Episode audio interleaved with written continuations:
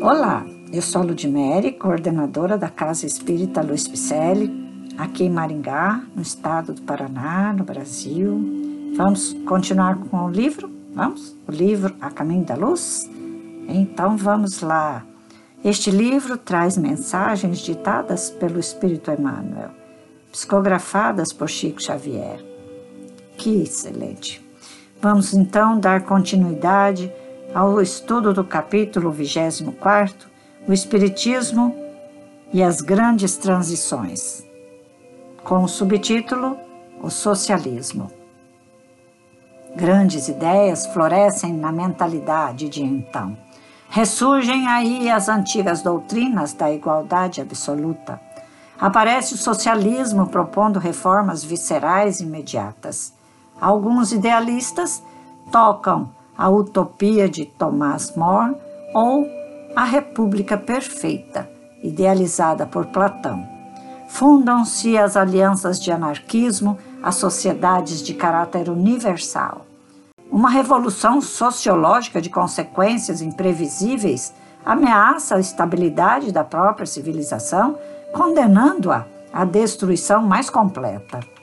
O fim do século que passou é o cenário vastíssimo dessas lutas inglórias.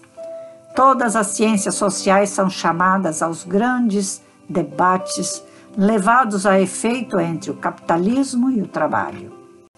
Onde se encontram, porém, as forças morais capazes de realizar o grande milagre da elucidação de todos os espíritos?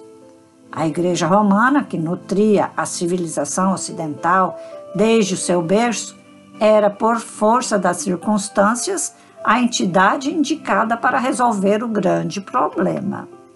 Todavia, após as afirmativas do sílabo e depois do famoso discurso do bispo Strossmayer, em 1870, no Vaticano, quando Pio IX decretava a infalibilidade pontifícia, semelhante equação era muito difícil por parte da igreja.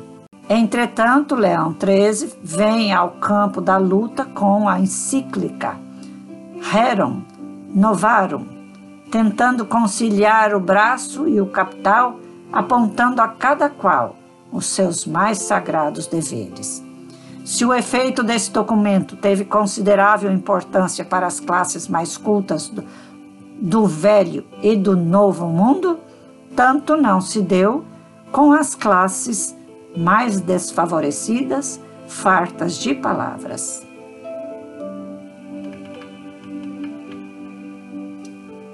Meu irmão, minha irmã, que belezura. Vamos caminhando? Vamos tocando o nosso barquinho? Vamos lá estudando? Nossos podcasts são essas leituras edificantes, não é? Então, a doutrina de Allan Kardec, a doutrina dos espíritos codificada por Allan Kardec, é maravilhosa, né? Traz tantas mensagens de amor, de paz, né? Olha. E também traz histórias como estas para nós repensarmos. Vamos acessar outras literaturas? Nos nossos podcasts tem vários livros em leitura edificante para o nosso deleite. Vamos estudar juntos?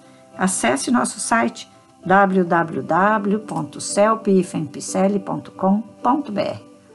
Eu te aguardo. Te desejo um grande abraço e muita paz.